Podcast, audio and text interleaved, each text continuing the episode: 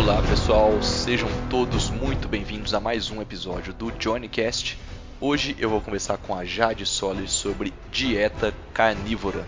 Um tema sempre muito polêmico, um tema novo, mas que eu acho que é muito interessante, uma estratégia que, que dá para ajudar a vida de muitas pessoas, dá para ajudar a saúde de muitas pessoas. A Jade é estudante de nutrição e a embaixadora do movimento carnívoro no Brasil.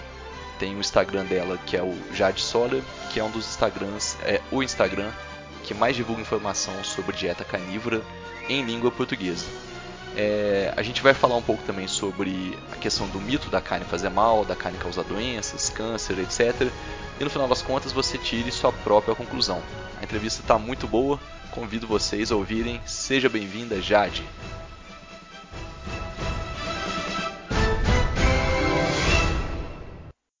Olá pessoal, sejam muito bem-vindos ao Johnnycast. Hoje nós vamos conversar com a Jade Solis sobre dieta carnívora. A Jade é advogada, estudante de nutrição e uma das maiores proponentes da dieta carnívora no Brasil. Tudo jóia, Jade? Tudo certo, e você? Vamos lá. Jade, vou direto ao ponto. Maravilhoso. O que é essa tal de dieta carnívora? o negócio está ganhando espaço aqui no Brasil, né? Eu estou muito maravilhada com isso. É, a dieta carnívora é uma dieta de baixo ou de zero carboidrato, então ela acaba sendo uma variação da dieta cetogênica clássica e das dietas de baixo carboidrato, né? É, só que a única diferença é que nesse caso em dieta carnívora não tem inclusão de vegetais, de frutas, é, nem mesmo aqueles que são de baixo carboidrato e índice glicêmico, não tem é, inclusão de oleaginosas, nem de receitas. É basicamente o consumo de animais, né? E de gorduras animais. Muito bom. É, não sei se o ouvinte prestou atenção quando eu apresentei a Jade, eu falei que ela é advogada. É isso mesmo, Jade? Uhum. Sim, isso e mesmo. Como que você chegou na dieta? como que você chegou na dieta carnívora? Uma advogada, é... hoje uma das Exato. maiores proponentes da dieta carnívora. Me conta um pouco da sua história que eu fiquei curioso. então, olha só, eu me formei em 2010 em direito, eu continuo atuando como advogada, mas estou na metade da faculdade de nutrição. É, a princípio, eu achei que direito fosse ser a única coisa que eu fosse fazer o resto da minha vida, né? Exercer a função de advogada. Mas eu criei um gosto por estudar dietas de baixo carboidrato, isso começou como low carb, cetogênica.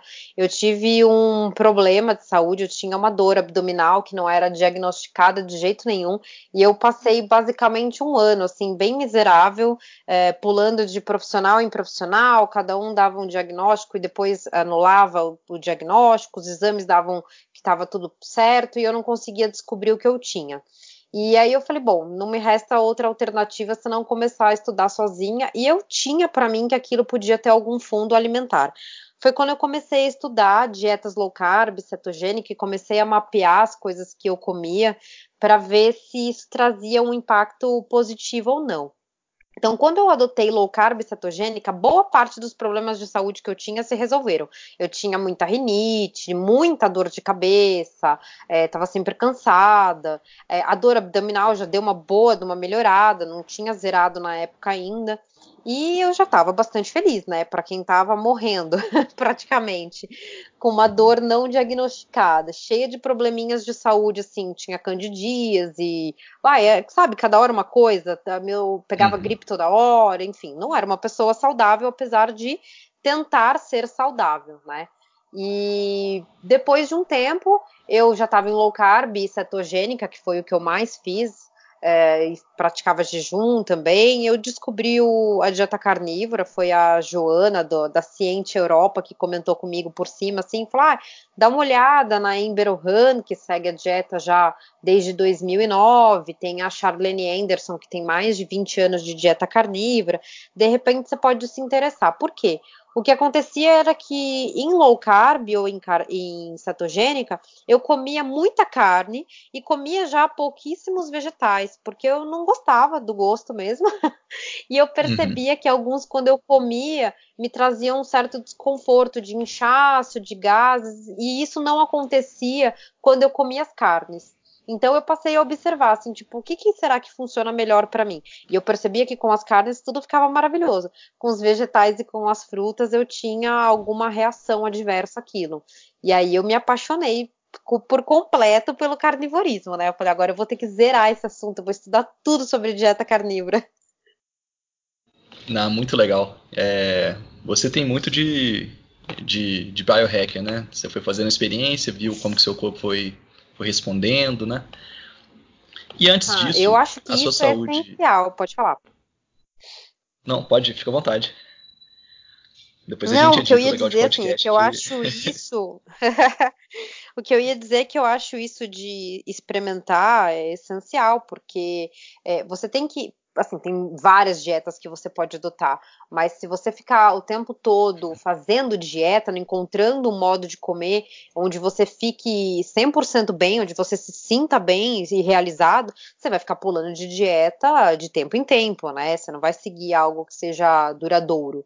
Então você tem que ir observando o que, que dá certo para você, porque tem 7,6 bilhões de pessoas no mundo, mas você tem uma forma única de se alimentar que você vai ter que descobrir o que, que funciona para você e o que, que não funciona, né? Mas tem uma, uma base aí que é a, as carnes, que eu acho que isso tem que se aplicar para todo mundo. Perfeito. É, é o futuro né, da, das ciências da saúde, de uma forma geral, é um cuidado cada vez mais individualizado. Não adianta você fazer uma diretriz, uma pirâmide nutricional da vida uhum. e falar que todo mundo tem que seguir uhum. aquilo, porque cada indivíduo tem, tem uma epigenética, tem os polimorfismos, tem é, é, totalmente diferente, né? Mas antes de você iniciar a low carb, depois a carnívora, você disse que tinha alguns uhum. problemas de saúde, que você não se sentia bem, mas a sua uhum. dieta era uma dieta ruim, falando em termos de senso comum? Era uma dieta é, com muito açúcar, com muito carboidrato refinado? Ou você já tentava fazer uma dieta é, mais saudável do ponto de vista comum, aquela dieta que você tem que comer uhum. produto in natura e muita salada? Como que era? Uhum. Então, eu sempre fui preocupada com questão de saúde, então eu tentava acertar. Isso que me deixa mais indignada e acho que eu utilizo essa raiva, não tem outra palavra, uhum. esse ódio nutrido uh, de forma positiva para eu tentar mostrar para as pessoas que, olha só, mesmo tentando ser saudável, eu nunca fui. Né? Imagina quem não tem, quem nunca tentou ser saudável, comia um monte de fast food, etc.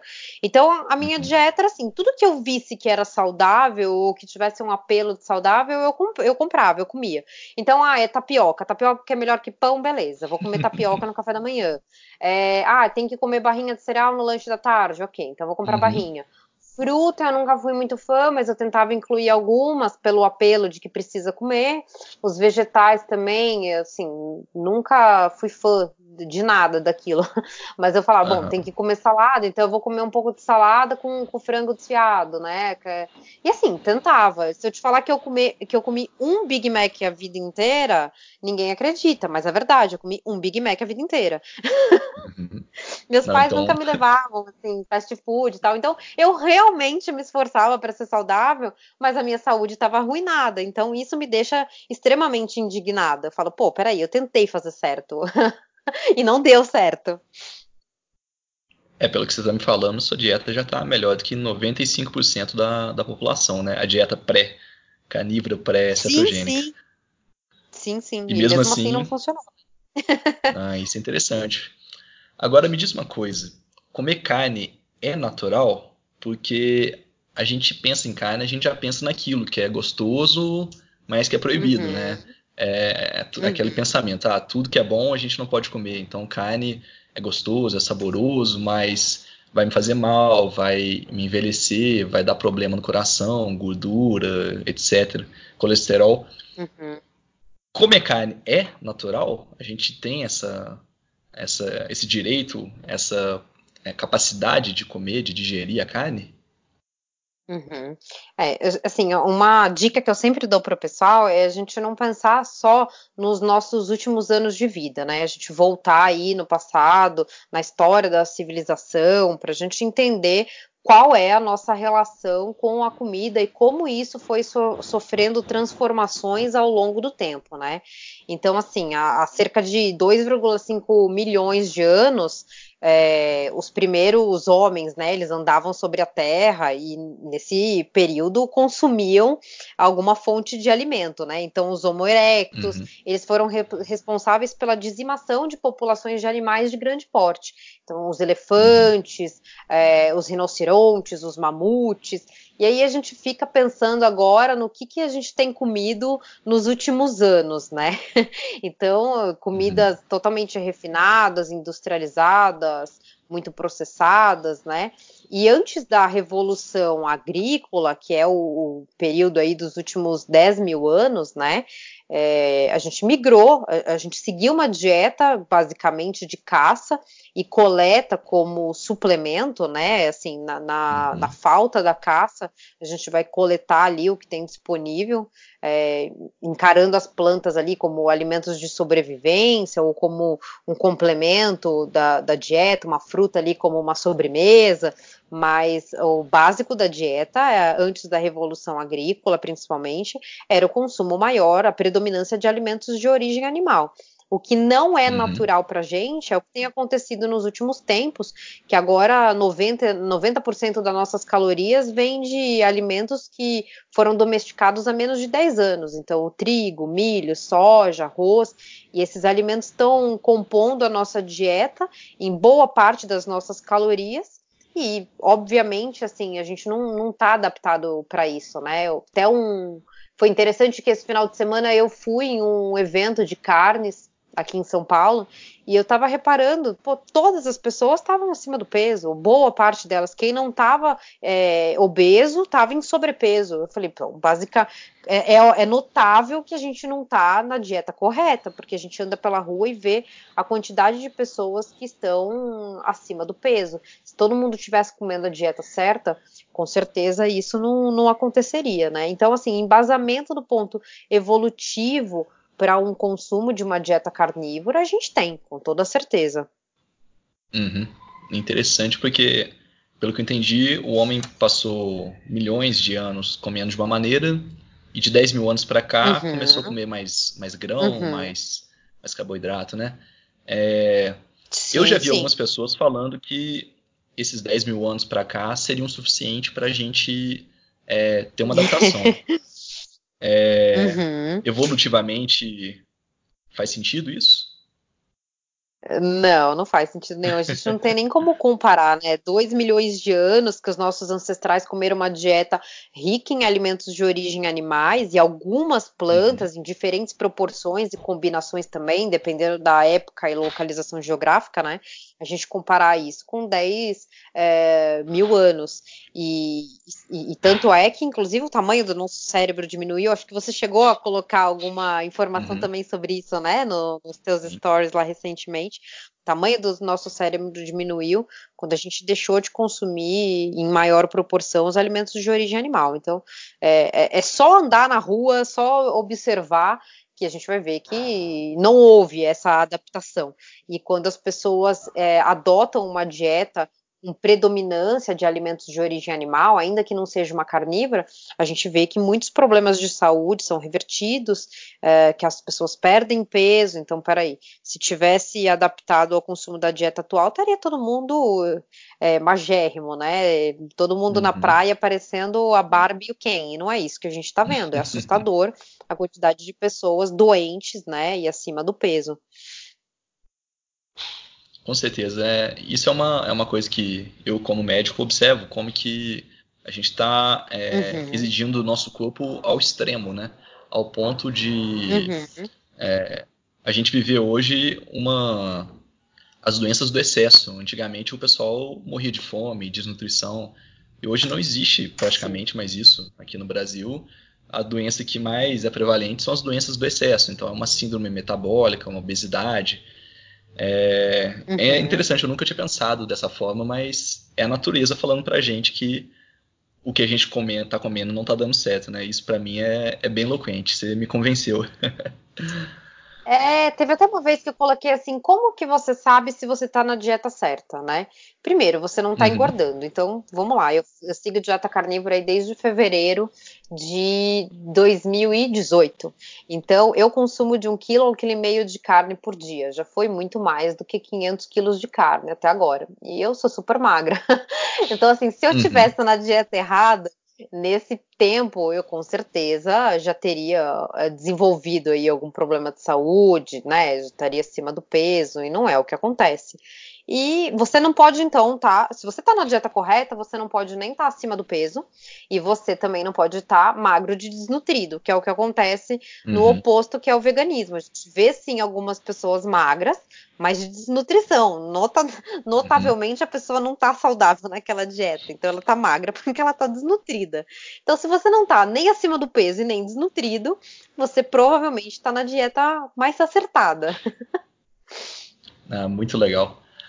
E como que a doutora Jade, advogada, foi parar na escola de nutrição? Como que foi essa decisão? O que, que você, é, depois de anos como advogada, você decidiu começar um, um outro curso? Eu falei, ué, eu vou fazer nutrição porque eu, tentando ser saudável ao longo de vários anos, eu vi a minha saúde sendo arruinada por ter seguido conselhos que eu acreditava que estavam corretos vindos de uhum. médicos e de nutricionistas, né, que se baseavam no senso comum. Então eu falei, pô, peraí, não é bem assim, acho que a nutrição é um campo aí que, que tá carecendo de profissionais que realmente se dediquem a desvendar algumas informações ao invés de aceitar. E é bem uhum. complicado é, passar por isso na faculdade, né? Porque assim é, é revoltante a gente aprender tudo errado. Para mim é um pouco uhum. mais simples porque eu sempre tive um perfil autodidata a vida inteira. Se eu te falar que eu passei cinco anos fazendo faculdade de direito, fazendo origami na sala de aula, sem nenhum caderno, você não vai acreditar, mas é a mais pura verdade. Eu faltava muito uhum. quando eu ia fazer origami, eu nunca tive caderno, então eu aprendi a estudar sozinha a vida inteira.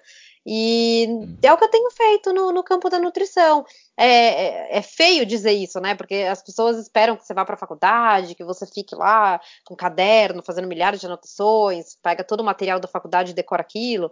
É o que normalmente as pessoas fazem, mas eu vou para a faculdade para cumprir tabela e eu me dedico a estudar nutrição todos os dias, mas em outras fontes, né? Porque o que a gente aprende na faculdade é revoltante. Todo dia tá lá, é um monte de informação de que ah, as, as frutas são essenciais, coma muitas, é, coma muitos vegetais, tem que limitar o consumo de carne vermelha. Uh, algumas aulas práticas eu cheguei até a postar lá nos meus stories, a gente aprendendo a fazer hambúrguer de soja, pelo amor de Deus. Uhum. eu tô pagando faculdade para isso, é complicado, entendeu? Então eu acho que quem, quem tiver esse perfil aí de desvendar as coisas e e gostar realmente de estudar por conta, porque hoje em dia tem, você vai ter que fazer duas faculdades. Acho que tanto se for um profissional da área da, da saúde, parte de medicina ou nutrição, a pessoa vai ter que fazer duas faculdades. Uma onde ela vai para o curso para aprender o que é passado para ela, e outra onde ela vai ter que se dedicar a, a estudar tudo diferente daquilo que ela aprende na sala de aula, né? É, eu concordo com você. É, eu vivi bastante disso na, na faculdade de medicina. É, Hum. Nutrição a gente basicamente não vê na faculdade né, de medicina. Uhum. São umas duas ou três horas durante seis anos de curso. E, e depois que você começa a estudar por conta própria, você vê como que a, a, a nutrição, a dieta, ela é uma terapêutica, ela trata várias doenças, né? Mas uhum. é, isso é um pouco ignorado. E tem muito achismo, né? Tem muito conceito Sim. que não é que não é científico, que alguém falou alguma vez e todo mundo aceitou. Então, a própria pirâmide nutricional, né? Se eu não me engano, ela uhum. foi foi algum órgão do governo dos Estados Unidos que criou ela em 92, sim, sim. se eu não me engano, e, e, simplesmente aquilo apareceu, surgiu do nada, né? E, uhum. e até hoje a gente a gente vê bastante, algumas pessoas veem naquela pirâmide que tem na base é, pão, trigo, arroz, uma referência, né? Uhum. É complicado, assim, é, é, uma tara muito grande pelas frutas e pelos vegetais.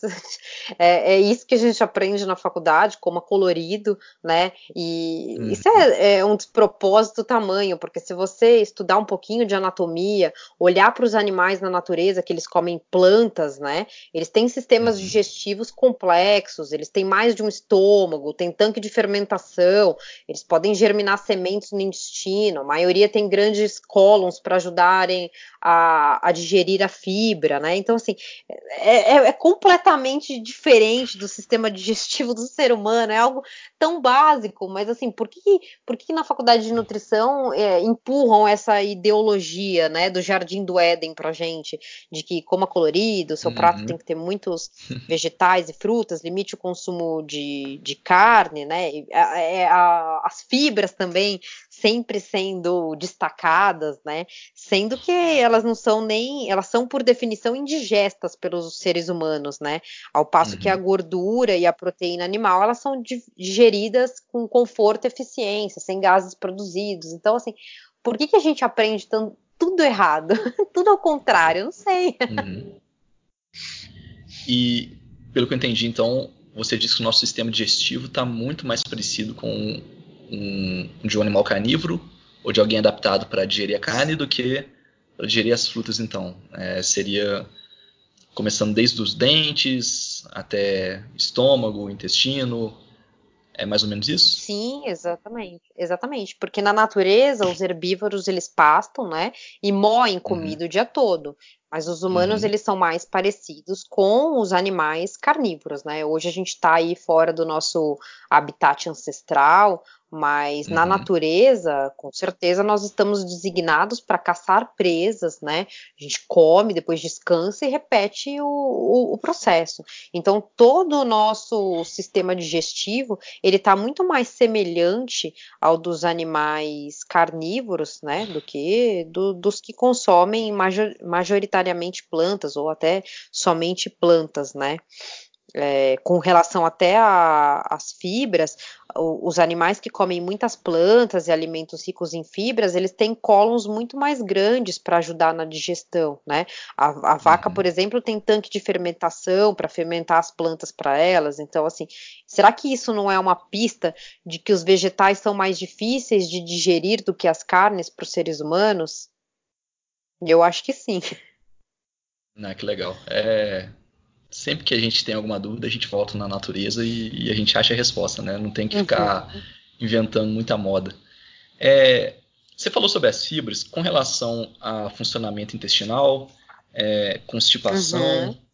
numa dieta carnívora, uhum. como que fica essa questão? É, é um mito muito grande, né? O pessoal fala que ah, uhum. a carne é difícil de digerir, vai apodrecer dentro de você, uh, mas o que acontece uhum. é que há uma redução só do volume fecal, porque as fibras causam esse aumento do volume, então que você vai ter uma redução. Agora, lógico, num período de adaptação, acontece sim de as pessoas ou é, notarem que elas têm um pouco mais de dificuldade de ir ao banheiro ou de soltar o intestino, dor de barriga, diarreia, enfim. Mas isso acontece num período de adaptação. O que o pessoal percebe depois de, vai, vamos colocar aí uma, duas semanas, mas isso para algumas pessoas pode ser mais desafiador, pode levar mais tempo, sim. Depende muito da dieta que você veio antes disso, né? Uh, pô, você, de repente, antes de começar uma dieta carnívora, comia fofura com refrigerante, pizza, um monte de, de porcaria, vai ser mais difícil. Agora, se você já vem uhum. adaptado de uma dieta low carb, cetogênica, com predominância de alimentos de origem animal, provavelmente vai ser mais fácil. Então, o que acontece é nessa fase de, de, adaptação as pessoas enfrentarem aí algum desconforto nesse sentido. Mas as carnes, elas são super bem digeridas, não geram gases no processo de, de digestão, então é mais um benefício aí da dieta carnívora, né? Então, não vai estar tá peidando. eu não consigo lembrar qual foi a última vez que isso aconteceu. Provavelmente foi antes de carnívora. Então é mais um benefício. A, a digestão é boa, não tem. É, tu não sente desconforto, né? É, para comer muita carne. É até engraçado uhum. que o uhum. pessoal fala assim, ah, mas aí você consegue, tipo, que nem vai num evento desse de carne, tu consegue comer um monte de carne e depois namorar e tal. Consegue, consegue, porque tu não fica pesado, diferente de comer um prato de macarrão, de comer, de comer uma porção de batata frita tal. É, a digestão uhum. é, ela é eficiente, e você fica, você fica pleno depois de ter comido. É legal, pleno no sentido bom, né? Não no sentido pleno estufado. Sim. Não, não, no sentido bom, com certeza. Você começou a falar, né, do que na faculdade de nutrição eles ensinam que tem que ter um prato colorido e com, com nutrientes essenciais, que seriam frutas, legumes, raízes. Muito. Ign ignorar totalmente esses alimentos de origem vegetal não é um problema?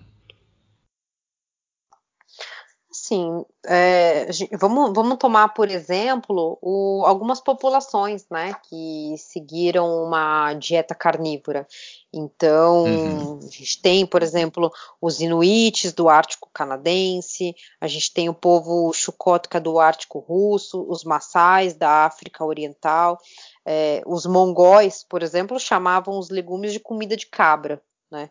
Então, assim, a gente, a gente tem que esquecer um pouco a referência do que a gente tem é, da atualidade e pensar que em algumas é, populações tradicionais, algumas tribos tradicionais, a carne era majoritária, na, era predominante o consumo de carnes, né?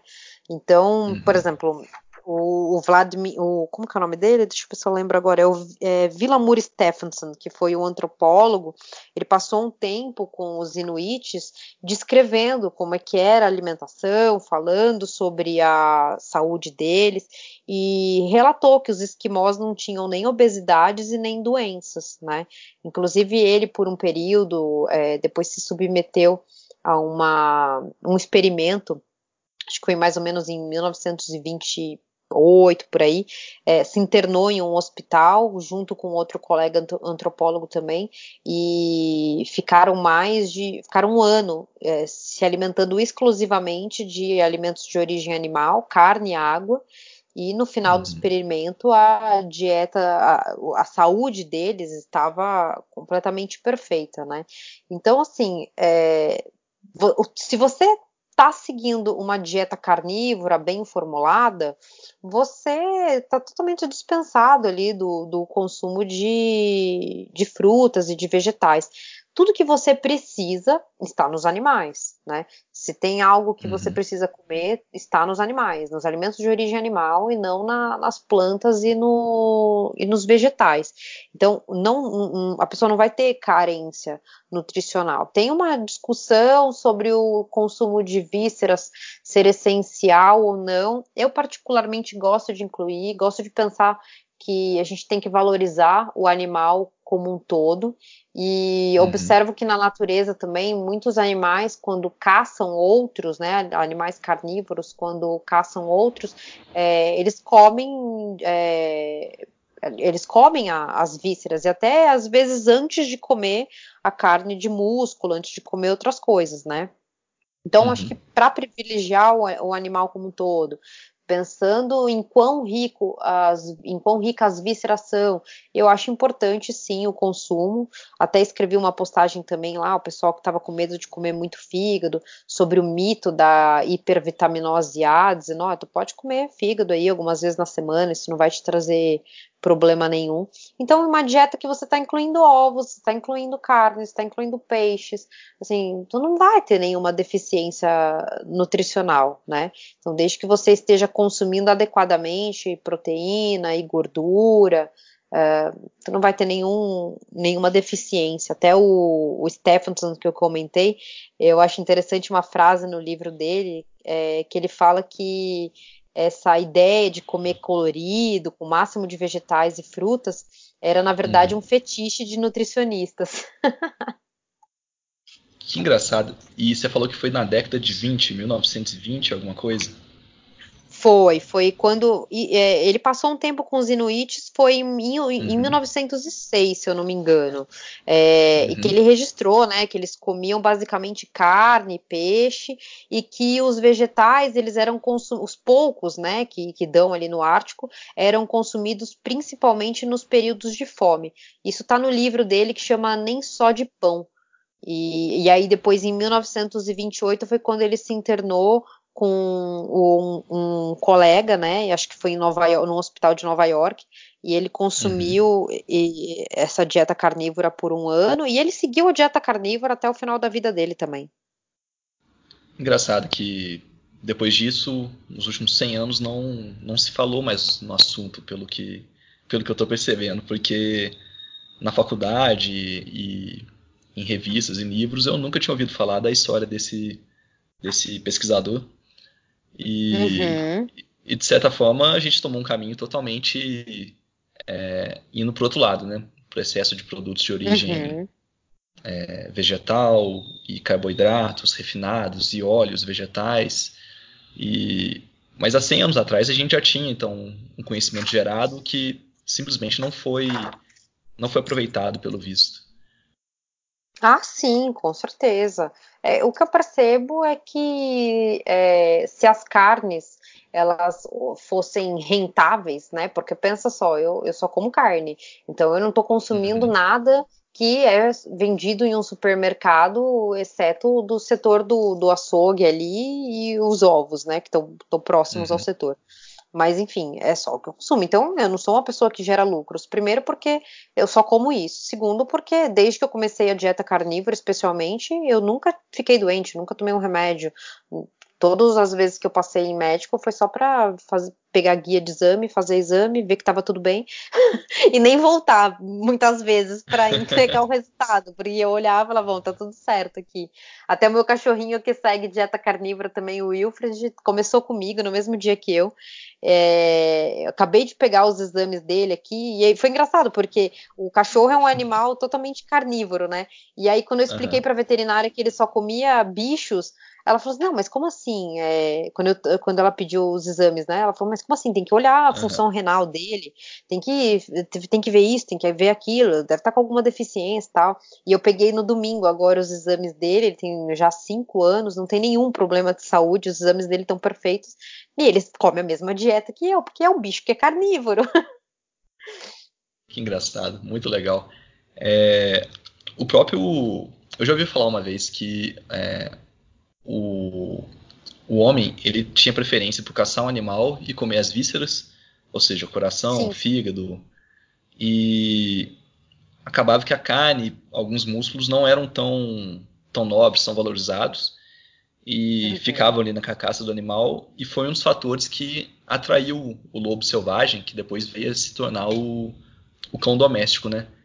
É engraçado pensar assim, Exato. assim que o nosso melhor amigo, né, o cachorro, ele ele virou o nosso melhor amigo porque ele estava consumindo é, o que a gente caçava também, né?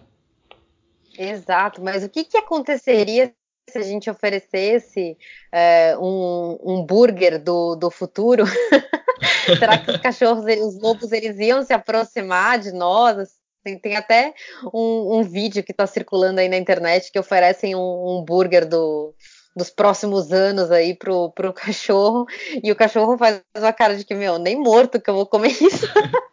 Coitado. então, assim, é, é, é muito interessante para quem é, é da área da saúde estudar também um pouquinho essa parte de história, essa parte de antropologia, né, para entender a origem da, das diretrizes alimentares, é, entender um pouquinho da, da, história da evolução, os achados aí, é, né, que, que dão conta de que nós éramos predominantemente carnívoros.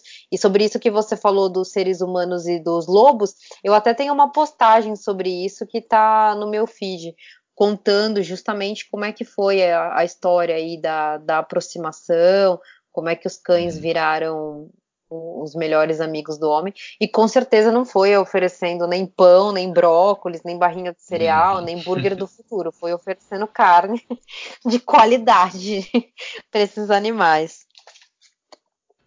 É engraçado porque a, gente já começa a ver animais, animais não, cachorros obesos, né? Coisa que é, é um pouco estranho, mas se for parar a pensar, de vez em quando a gente vê alguma notícia de, de uhum. um cachorro que mora numa lanchonete, no posto de gasolina, e fica comendo uhum. ali resto de pão de queijo, de coxinha, de coisa que o pessoal joga.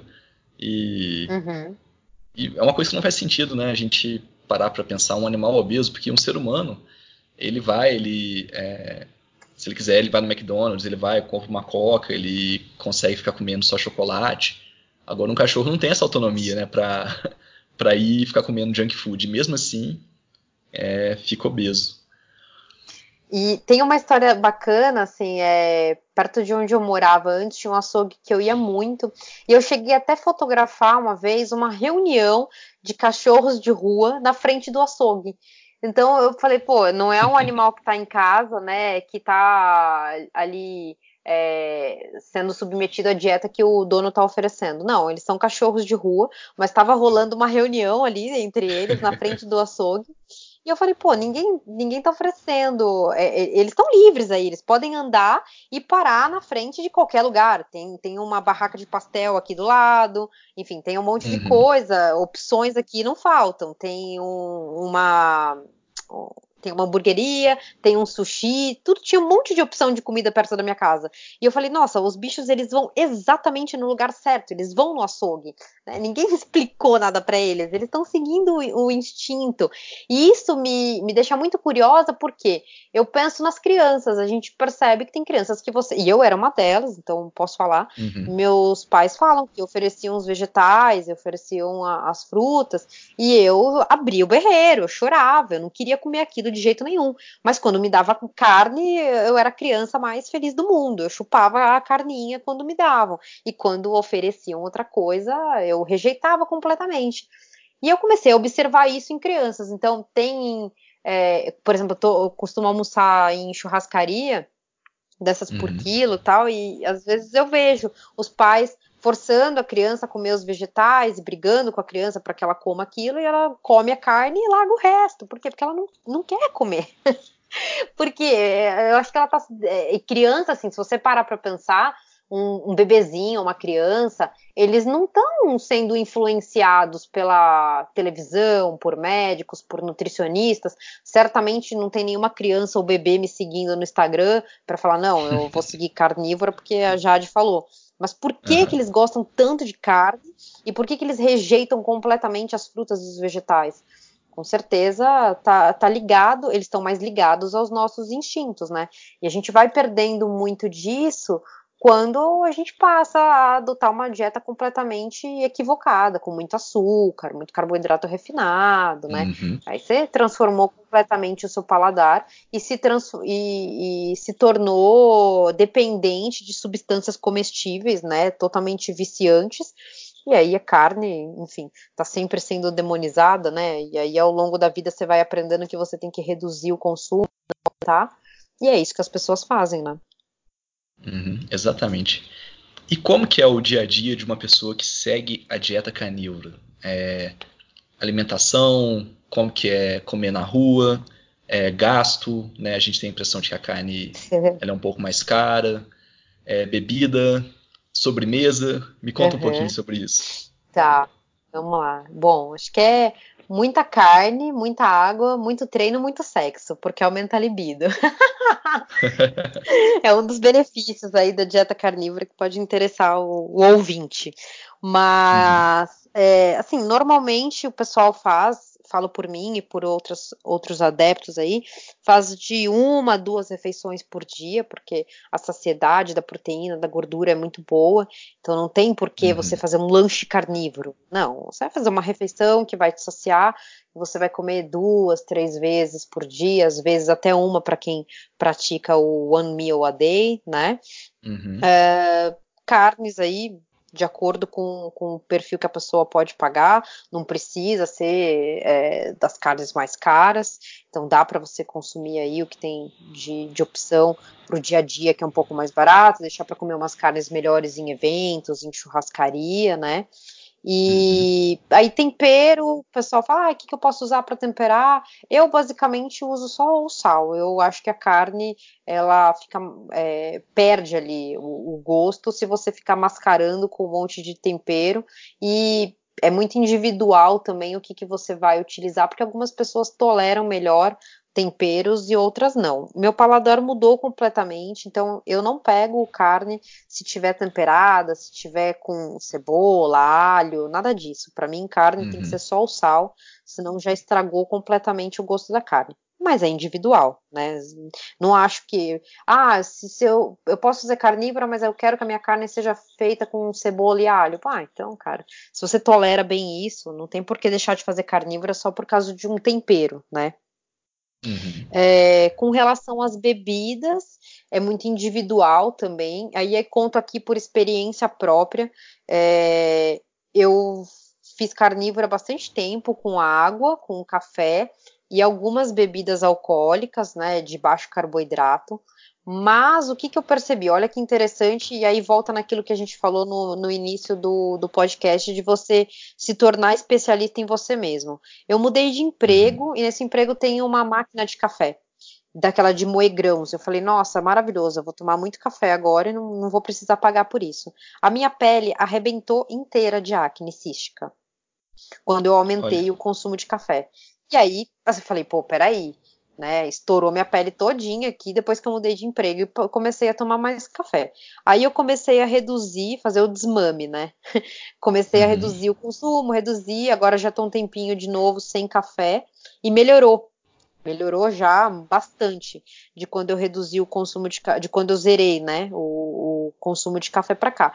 Então você vai ter que observar aí a sua tolerância, né? Se você percebe que o café ou o chá te causam transtornos, é melhor você ficar só com a água. É, com relação à bebida alcoólica, tem que tomar um pouco de cuidado, porque normalmente o pessoal fica louco bebendo em cetose. A tolerância ao álcool diminui bastante. É, uhum. E aí, recentemente, eu percebi que não só a minha tolerância está bem diminuída, como todas as vezes que eu me aventuro a tomar alguma coisa, eu sei que eu vou enfrentar algumas dificuldades depois. É, esse final de semana, por exemplo, eu tomei é, Aperol. Tomei do, uhum. duas taças de, de, bebida em um festival que eu fui. E domingo, isso foi sábado. No domingo, eu tava com uma dor abdominal tão forte que eu tinha que andar. Fui andar com o cachorro, eu andava e parava, andava e parava. Fiquei rolando de dor domingo o dia todo. Então já percebi que não dá certo. E aí vinho, uhum. em algumas oportunidades que eu tomei, dependeu muito da uva Algumas me fizeram mal, me deixaram já com gases de inchaço abdominal, outras eu tolerei um pouco mais. Então eu também tenho reduzido bastante o consumo de bebida alcoólica porque percebi que não tem dado muito certo. Eu fico melhor mesmo só com, com os animais, os bichinhos da, da Arca de Noé e, e água, na maior parte do tempo. Ah, que legal. E eu tô com uma dúvida aqui. Existe alguma contraindicação à dieta carnívora? Existe alguém que não pode fazer a dieta carnívora? Olha, eu não vejo nenhuma contraindicação.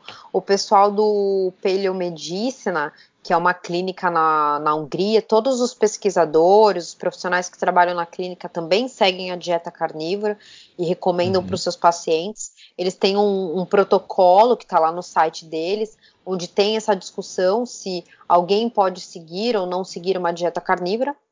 E a recomendação deles é para que, de modo geral, todas as pessoas possam fazer uma dieta carnívora, inclusive bebês após o desmame.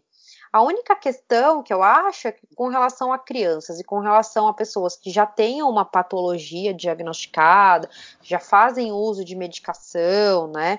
É, é interessante que façam isso com acompanhamento médico. Acho que as pessoas precisam ser bem responsáveis aí com relação à saúde, procurarem profissionais que entendam de dieta de baixo carboidrato, né? Para que possam comunicar o profissional, fazer isso com acompanhamento médico.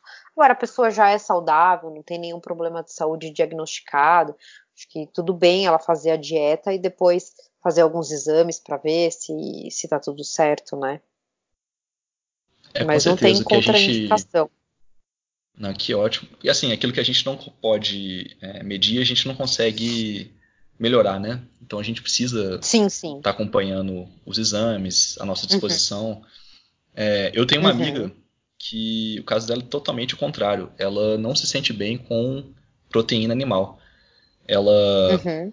ela tenta de vez em quando, ela, ela come, mas o, ela chegou no veganismo porque se sentiu muito bem. E é claro que ela faz o acompanhamento 100% adequado para estar tá com, com a suplementação, Sim. né? Porque diferente da dieta carnívora, uma dieta vegana não te dá todos os, os, os nutrientes, nutrientes que você precisa. Exato. Eu tenho. Mas é muito individual. É individual. Eu tenho um, uhum. um cachorro que é o meu sobrinho, é o cachorro do meu irmão. Eu brinco que ele é um cachorro vegano, porque ele tem problema com várias. É um cachorro e tem problema com várias proteínas animais. Se eu não me engano, ele come uma ração de proteína de ervilha, de alguma coisa. E eu falo, na natureza, eu falei pro meu irmão, na natureza ele teria morrido né? Porque uhum. hoje tem a ração de proteína, enfim, diferenciada para um cachorro veganinho. Mas eh, isso não existiria na natureza, então provavelmente ele teria morrido. Mas acontece, né? É, as pessoas podem ter alguma, alguma dificuldade, alguma, enfim, uma coisa diagnosticada aí que, que elas não, não vão dar certo consumindo proteína animal. É difícil, mas pode acontecer. O que acontece mais comumente é a pessoa ter alguma intolerância, alguma sensibilidade com alguns alimentos. Então, ah, eu não posso comer fruto do mar, uhum. o ovo uhum. me traz problemas, o queijo costuma trazer problema para uma infinidade de pessoas, é, mas a carne vermelha em si é muito difícil de acontecer. Não, que legal, Jade. Eu acho que ao longo dessa entrevista está ficando muito claro assim que é, a gente tem uma ideia errada com relação à carne, né? Eu, uhum. por muito tempo, eu comia carne é, com um certo peso na consciência, falava, tô comendo, é gostoso, mas é uma coisa que, que não vai me fazer bem, gordura, uhum. né? Apesar de eu amar carne, eu gosto muito, como bastante, mas eu tô me perguntando aqui, por que, então, que diante de todas essas evidências evolutivas, é, laboratoriais, de estudos randomizados que estão cada vez mais, uhum. mais frequentes na literatura, por que, que a carne virou a vilã e por que até hoje ela é atacada constantemente? Olha, é, para mim é muito óbvio se você for uma pessoa observadora, né?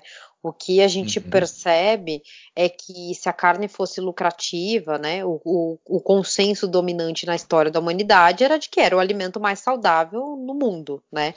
Mas uhum. é, as margens aí de lucros elas empalidecem frente aos carboidratos, aos óleos vegetais, né? Então é uma batalha aí de um alimento que é totalmente saudável é, pelo lucro, né? Pelo lucro infinito.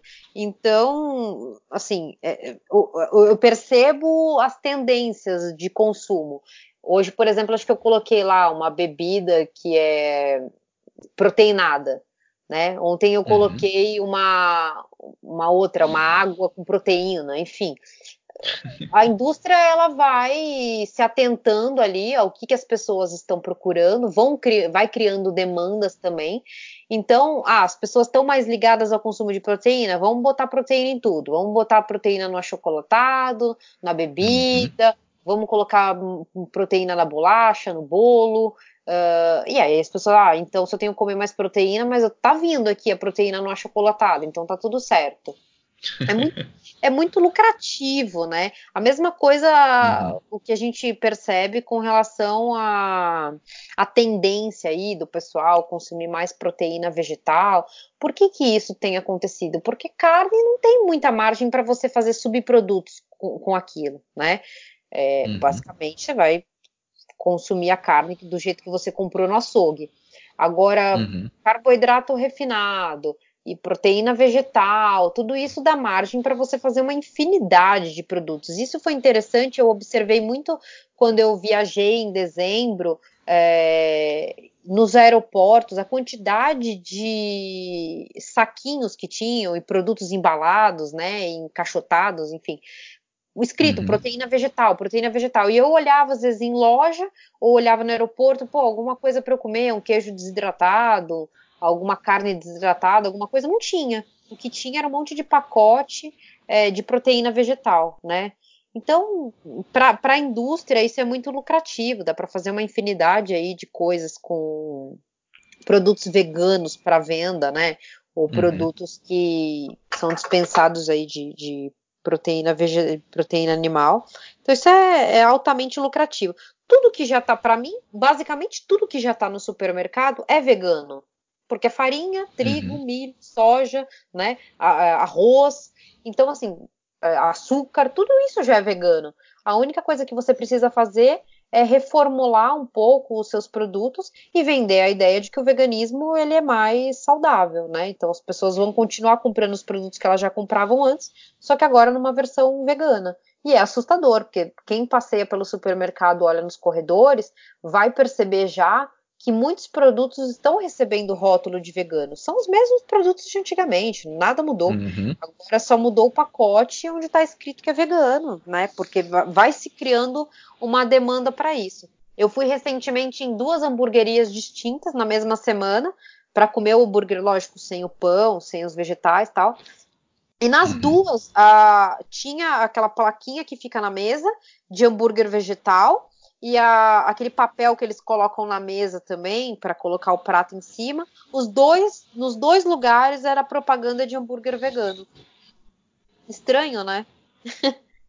Muito estranho. E agora que você falou, ficou claro para mim. Realmente a indústria tem uma margem de lucro muito maior em produtos claro. que eles conseguem inventar, eles conseguem agregar. Porque a carne você não inventa muito em cima da carne. No máximo você vai ter um, um bife premium de uma raça diferente, Sim.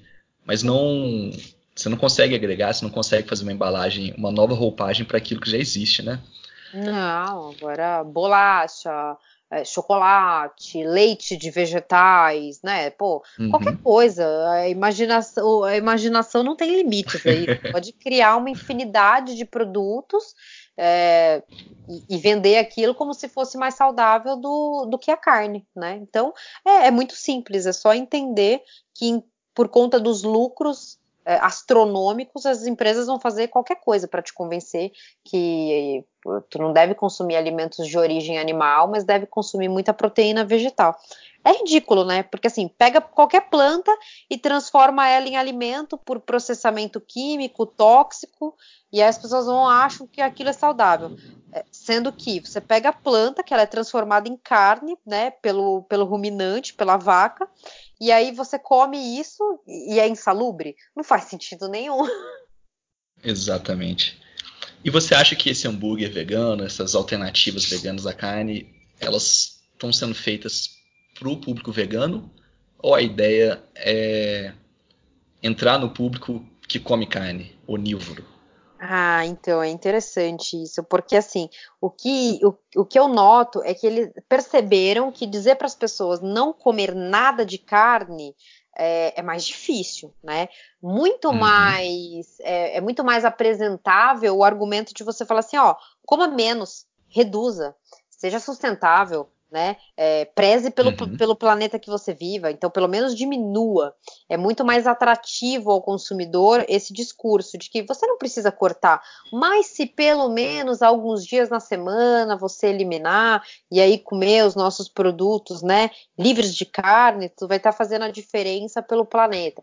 E quem não quer ser o capitão planeta, né? Entende, a pessoa não entende absolutamente nada de sustentabilidade, enfim, uhum. nunca visitou uma fazenda, não, não, entende qual é o processo de criação, de produção animal, mas ela fala, bom, eu posso, eu posso salvar o planeta sem comer animais, eu, eu vou fazer isso, ou pelo menos diminuir o meu consumo. Então, acho que eles têm focado sim no público que gosta de carne, tentando oferecer essa alternativa. Você vê que eu vou muito em evento de, de carne. E, e, sempre tem a estação do, do, do, da carne vegana, a estação dos vegetais, quer dizer. Então, acho que a ideia, sim, é, é, é, tentar se aproximar mais do público que é onívoro, do público carnívoro. É, realmente, tem que, essa indústria, eles têm limites, não tem escrúpulos, né? É, mas a gente está na era da informação, está na, na hora da gente é, deixar de seguir a recomendação que o seu médico, que um nutricionista falou, que passou na televisão, e, e começar a confrontar a ideia, confrontar, né? É, eu falo isso para meus pacientes, né? Tem médico que não gosta que o paciente chegue na consulta falando que pesquisou no Google. Eu acho ótimo, porque eu tenho a minha opinião, mas quem tem que construir a própria opinião com base na experiência, com base naquilo que mais convém, é cada um, né? Ninguém vai entender tanto quanto a gente do que, do que nós mesmos. Uhum. Jade, é, para quem quiser te conhecer, ter mais interesse em acompanhar seu trabalho, como que eles podem fazer? Eu acho que a forma mais fácil de me encontrar é no, no Instagram. Eu tenho cinco contas lá, mas a principal é, é jade.soler. Essa daí fica bem fácil do pessoal me achar. As lives que eu faço também no, no, no Instagram, eu costumo seguir, eu costumo subir para o meu canal do YouTube. Daí é só procurar pelo meu uhum. nome também, Jade.soler, vai me encontrar lá. E basicamente é isso. Daí, entrando na minha conta principal aqui, o pessoal consegue ver quais são as outras que eu tenho. Tem algumas falando sobre filosofia. Tem um grupo também muito interessante é, de profissionais que a gente formou um movimento aí Carnivorismo Brasil. Tem dois zootecnistas que participam do movimento, com mais três médicos além de mim. E a gente está fazendo uma sequência aí de postagens defendendo a produção de alimentos de origem animal, defendendo as carnes, rebatendo mitos nutricionais, enfim, aí é bem legal para o pessoal conhecer esse trabalho também, que é do Carnivorismo Brasil. Oh, que legal, Jade. Eu acho que o nosso ouvinte, depois dessa conversa, é, já está muitos... no açougue. com certeza vai ter muito elemento assim para raciocinar, né? Porque você trouxe muitas reflexões uhum. sobre a questão evolutiva, a questão do que é natural, é, sobre o dia a dia, né? Eu acho que a, o consumo de carne, a dieta carnívora, é, no senso comum, é uma coisa que a pessoa rechaça, né? Você falar, ah, fazer uma dieta e comer só carne. Para 100 uhum. pessoas que você falar isso, 98 vão, vão falar que você é louco, que não é possível. Sim, sim mas existe um fundo, é, um fundo científico e um fundo até evolutivo, um fundo natural para o consumo de carne, né? Eu acho Com que certeza. nessa conversa, assim, para quem tinha alguma dúvida, é um bom ponto de partida para começar a pesquisar, para se questionar, porque realmente muitas pessoas, igual você se beneficiou, podem se beneficiar. Uhum. E ainda que a pessoa não vá 100% carnívora, é, pelo menos ela já tá sabendo que a carne não é essa vilã, a carne não é a culpada de tudo que de ruim que acontece no mundo, né? Uhum. É, acho que todo mundo vai estar tá bem se pelo menos tiver ali os alimentos de origem animal como base da dieta, minimizar o consumo aí ou eliminar o consumo de carboidratos refinados, né, alimentos processados, ultraprocessados, a pessoa já vai estar tá melhor do que ela estava antes, com certeza. Mas eu não tenho nenhuma dúvida de que os alimentos de origem animal eles devem ser a base da dieta humana. E aí as escolhas, né, uh, de quais serão esses alimentos vai de acordo com a disponibilidade financeira e com os gostos uhum. pessoais de cada um. Eu sempre sugiro que seja de, de carne vermelha. Mas tem gente que não gosta, prefere né, incluir alguns outros animais, aí ela vai adequando ali a dieta dela à realidade que ela vive. Perfeito. Jade, muito obrigado pelo seu tempo, pela entrevista, pelos conhecimentos que você compartilhou. Para quem tiver interesse, eu vou colocar os links é, do Instagram e os outros links que a gente citou aqui no site do, do podcast. E eu recomendo todo mundo a acompanhar a Jade, ainda que você seja um vegano, para pelo menos você ter um contraponto ali, que eu acho que vai te fazer muito bem. Jade, valeu, muito obrigado. Imagina, eu que agradeço. Obrigadão pelo convite, viu? Um abraço aí, um abraço também ao pessoal que, que ouviu o podcast. Se tiver alguma dúvida, é só me encontrar lá na, no Instagram.